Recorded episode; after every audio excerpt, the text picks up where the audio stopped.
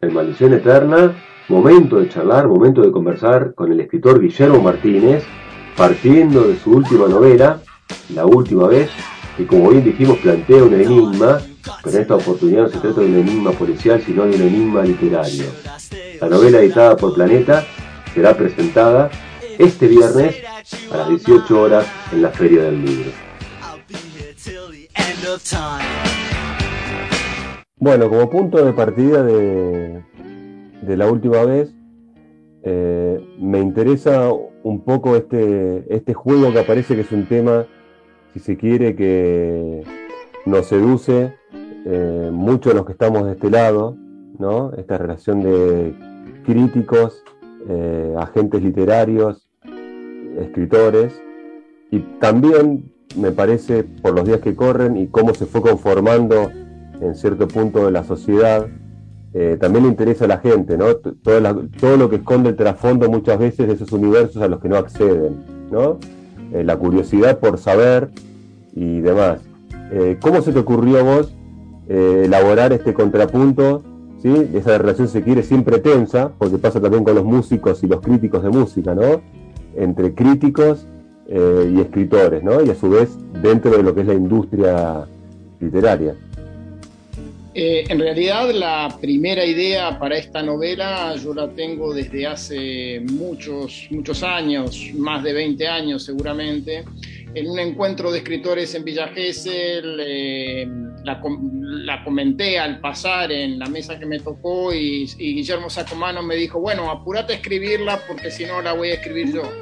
Eh, por suerte, por suerte me dejó el tiempo suficiente eh, pero la primera idea tiene que ver con, con, una vez que yo estuve en Barcelona con Carmen Balcells y ella me, me contó totalmente asombrada que uno de los directores editoriales que acababa de, de asumir eh, había sido en el pasado, se había dedicado a vender zapatillas. Entonces ella me dijo esta frase de que en el futuro lo, que, lo único que no se va a saber qué, hacer es cuál libro elegir para vender, como, como que siempre iba a haber como ese pequeño necesidad de poder distinguir, bueno, entre todo esto que podríamos vender, em, de hecho en algún momento un editor eh, se jactaba de que podía vender un libro con todas las páginas vacías, ¿cierto?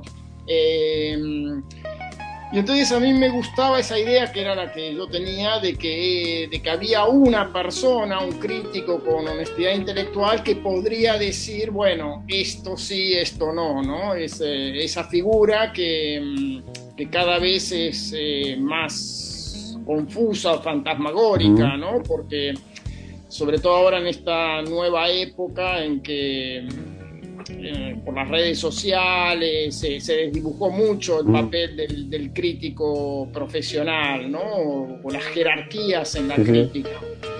Eh, entonces, me, bueno, y esto me decidí a escribirlo también porque de algún modo se une a un tema que yo vengo como persiguiendo de novela en novela y que aparece de diferentes formas, pero que siempre es, lo mismo por detrás, ¿no? En Crímenes Imperceptibles aparece como las, las posibles continuaciones de una serie lógica, ¿no? O sea, una serie de símbolos y hay como diferentes maneras de darle una lógica a esos signos y establecer continuaciones diferentes de acuerdo a esa lógica que uno les da. En Los Crímenes de Alicia aparece como cuál es el verdadero significado de una palabra extranjera. Eh, es decir, cómo logra uno acceder al, verdadero significado. Hay algo así como un verdadero significado de una palabra. Eh, y también está ahí, bueno, en, esa novela también se toma como modelo Pierre Menard, autor del Quijote, ¿no es cierto? Que, que, es donde creo más claramente se ve esta relación, ¿no? O sea, uno puede tener el texto como una sucesión de símbolos, pero no está seguro de cómo interpretarlo. Y ese es el verdadero tema de esta novela, ¿no es cierto? Es decir, el, el autor tiene una idea muy clara, previa en algún sentido sobre lo que quiere decir o cómo querría que se leyera su, libro. Eh, pero no necesariamente, digamos, luego el texto funciona como una escalerita para eh, llegar a ese significado, o no para todos, o algunos eh, toman otros caminos, o lo interpretan a veces hasta de maneras opuestas. Entonces, ese es el segundo tema que a mí me interesa. Bueno, yo, yo tuve una pequeña experiencia como reseñista, ¿no? O sea, yo reseñé novelas para La Nación, Clarín, Página 12, reseñé más de 50 libros, en, eh, digamos, en, los 30 años más o menos en esa época. Y siempre me interesó esta cuestión, de algún modo, esta tensión entre dos posibilidades, que sería por un lado la la obra abierta, ¿no? Es un poco esa teoría de Humberto Eco de que el lector se apropia, ¿no? A mí nunca me convenció del todo esta idea del lector que, que se apropie demasiado del texto. Eh, y que todas las opiniones son igualmente válidas, ¿no es cierto? Eh, y un poco en, el, en un sentido opuesto, eh, lo que mm, piensa Edward Said, no sé si se pronuncia Said realmente, en donde él trata de discriminar entre diferentes interpretaciones posibles, trata de, tener algún tipo de criterio de fidelidad al texto, ¿no? que sería lo, más importante. Entonces ahí se puede como separar de, por ejemplo, lo, autobiográfico o autobiográfico por detrás, separar de eh, la música de época, separar... Hay, hay varias maneras de apegarse más al texto, quizá.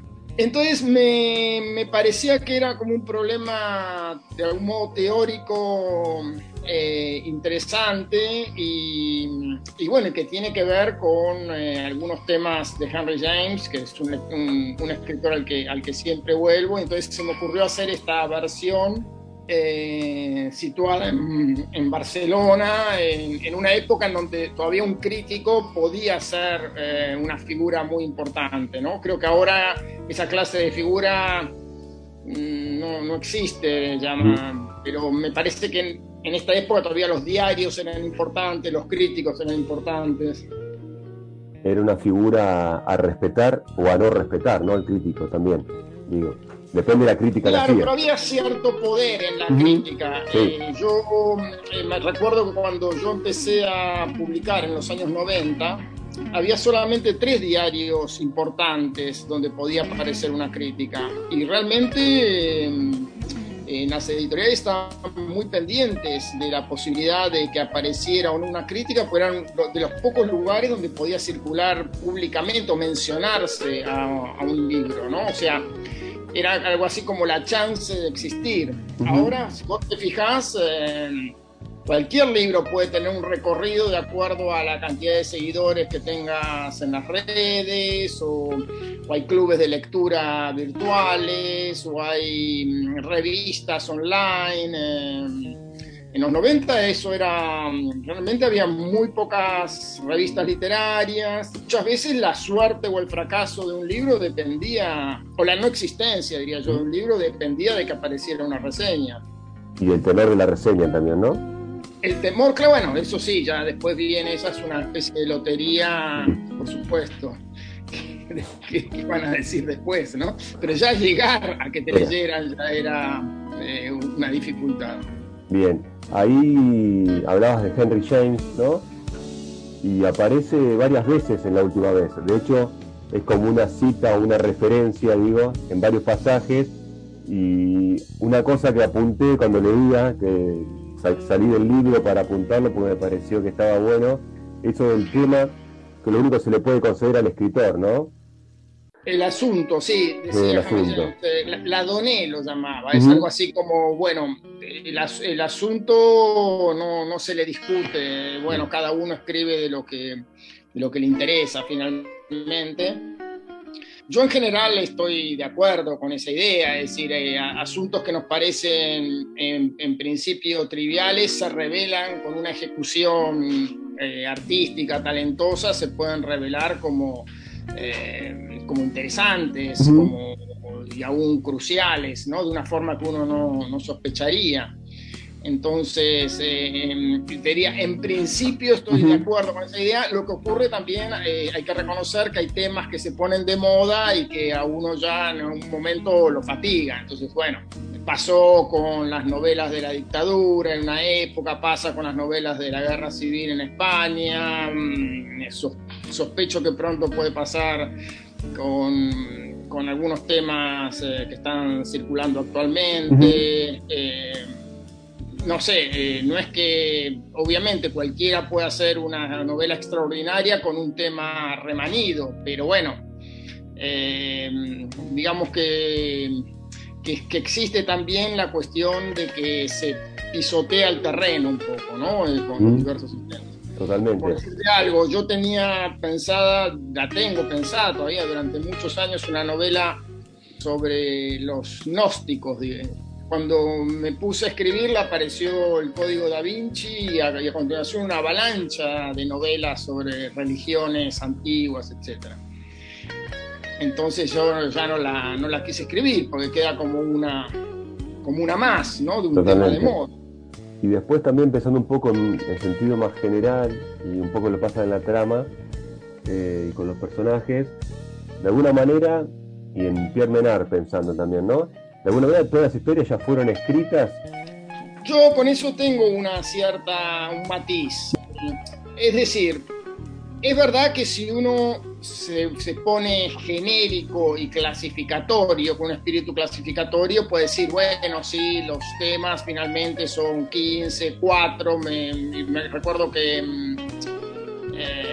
Alice Steinberg decían que eran cuatro. Eh, amor, locura, homosexualidad y muerte, decía ella. Eh, y Piglia decía que eran dos, ¿no? Que todas las novelas era un viaje o un, crimen. Eh, la Ilíada o la, o la, Odisea, ¿no? O sea, bueno, yo creo que no es así, ¿no? O sea, las grandes etiquetas sí, son pocas pero luego cada época tiene una sensibilidad diferente, tiene algunos ejemplos interesantes, em, aparecen, irrumpen costumbres nuevas, em, la misma sensibilidad de las personas eh, cambia, no es lo mismo la homosexualidad en la época de Oscar Wilde que la eh, homosexualidad en el San Francisco contemporáneo, no es lo mismo la locura en la época de Dickens que la locura eh, tal como se percibe eh, ahora, digamos, ¿no? Eh, entonces, si bien hay algo que uno podría encontrar común en los temas, justamente la rueda del tiempo y ahí está de nuevo la idea de Pierre Menard, hace que podamos ver las mismas cosas de manera diferente. Eso es lo que yo usé en Los Crímenes de Alicia. Es decir, hay un personaje que saca las mismas fotos a niñas de la misma edad, en las mismas poses y con la misma escasez de ropa que la sacaba Luis Carroll. En la época de Luis Carroll, digamos, lo aceptaban en la alta sociedad, eh, podía llevar sus fotos a, a, a, Tennyson y que, se las alabaran, las podía mostrar a todas sus amistades y ahora iría preso. Es decir, ¿qué cambió? Eh? La misma foto, la misma cámara, la misma edad de las chicas, ¿no? O sea, cambió, hay algo que cambió drásticamente. por eso te digo, eso es lo interesante también del elemento dialéctico que está a lo largo de la novela. ¿no? Lo mismo puede ser no solamente diferente, sino opuesto. Viendo a, a, ¿no? a este enigmático escritor, ya en las últimas, podríamos decir, de hecho arranca, sabemos eso cuando arranca la novela, sin avanzar demasiado en la trama. Me pareció interesante también, hablando un poco de, porque aparece siempre Borges eh, hablando una vez con Martín Coan, decía que Borges siempre aparece en nosotros, siempre se filtra, ¿no? Como que Borges, de alguna manera u otra, aunque no lo mencionemos, siempre está. Y pensaba en esta acción de A, ¿no? De ir apuntando libros, donde ir tomando a la hora de construir todo lo que fue su, podemos decir, su carrera literaria, ¿no? Ir tomando eh, libros y automáticamente pensaba en ese Borges escribiendo y apuntando libros de su biblioteca y de la Biblioteca Nacional con cosas que después aparecieron en, sus cuentos, ¿no? Entonces fue como automáticamente se apareció esa imagen también. creo que es una manera bastante argentina, posiblemente a partir de la figura de Borges, pero me parece que es una manera bastante argentina de escribir eh, con, el recurso a la cita. O sea, hay muchos escritores argentinos que eh, no, ocurre así en general con la literatura norteamericana, por ejemplo. O sea, nosotros incorporamos toda una especie de eh, nivel de alusiones culturales que no es el modo habitual en, otros, en otras culturas. Eh, y eso en parte mm, tiene que ver con, esta práctica de Borges, que tal como vos decís, en vez de, llevar en sí multitudes, como mm. dice el poema de Whitman, llevaba en sí multitudes de libros, ¿no? en, cada cuento de Borges hay hay citas ocultas, citas expresas, citas ligeramente tergiversadas a veces. Es una manera de construir.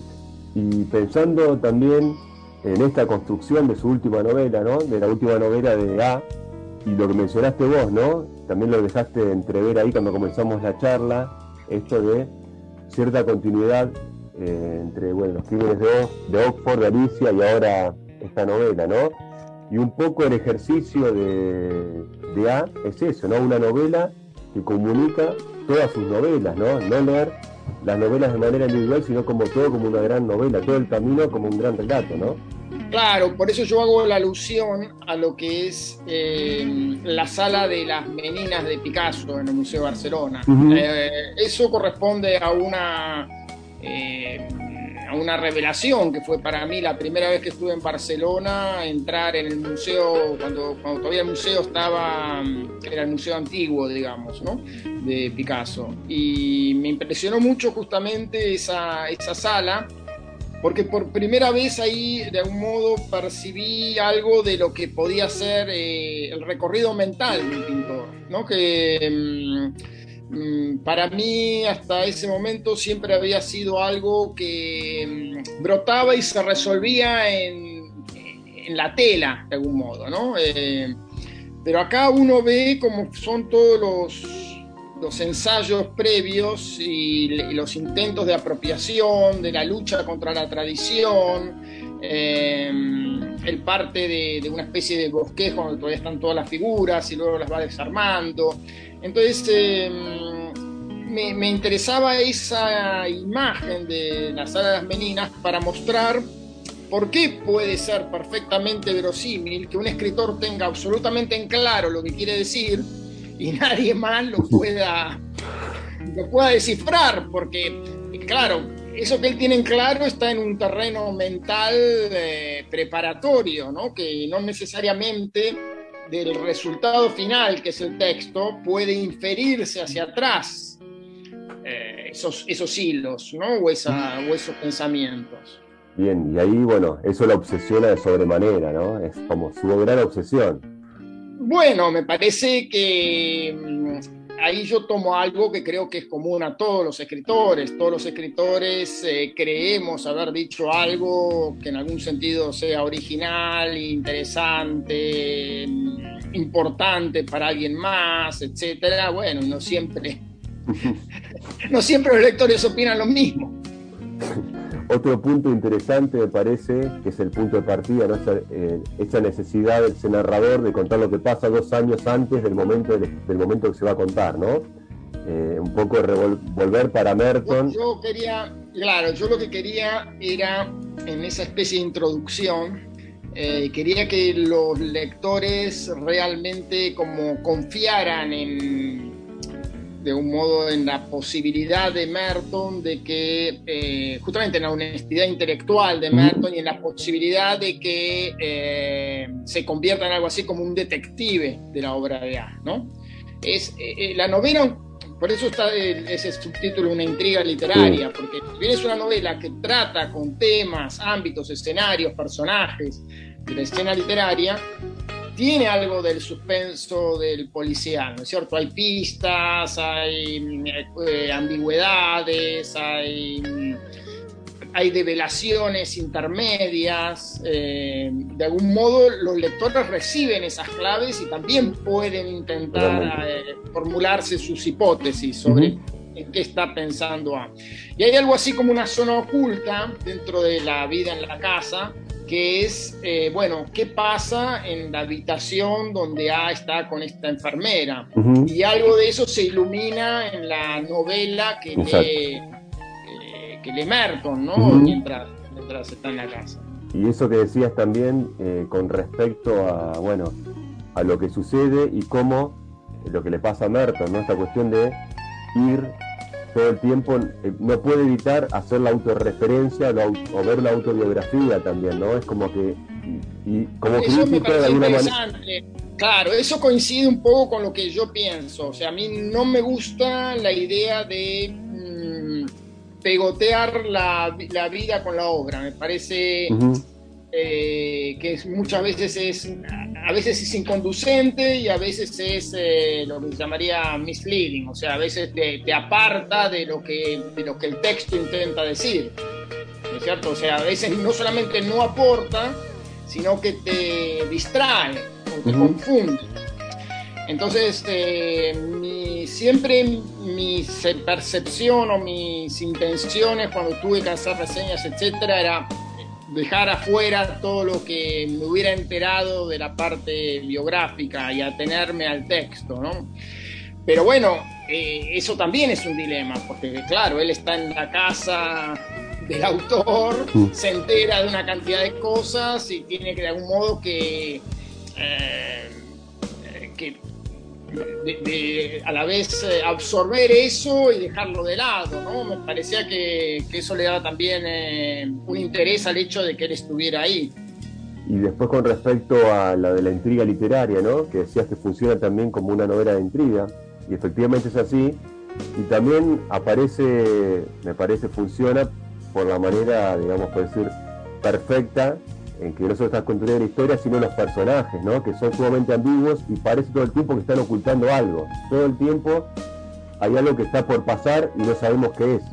Ah, bueno, eh, la verdad es que esa parte no, no fue deliberada. Yo sí quería que la eh, que se sintiera como arrastrado a un clima extraño dentro de la casa, eh, pero que tenía sobre todo que ver con, lo erótico, ¿no? con, la relación con la, esposa, con la, con la chica, eh, y que eso fuera de algún modo como una especie de perturbación eh, que le, impidiera leer, eh, bueno, como, como quizá leería si, si, no, si, si estuviera solas, ¿no? O sea, está como distraído por la vida de algún modo, Merton.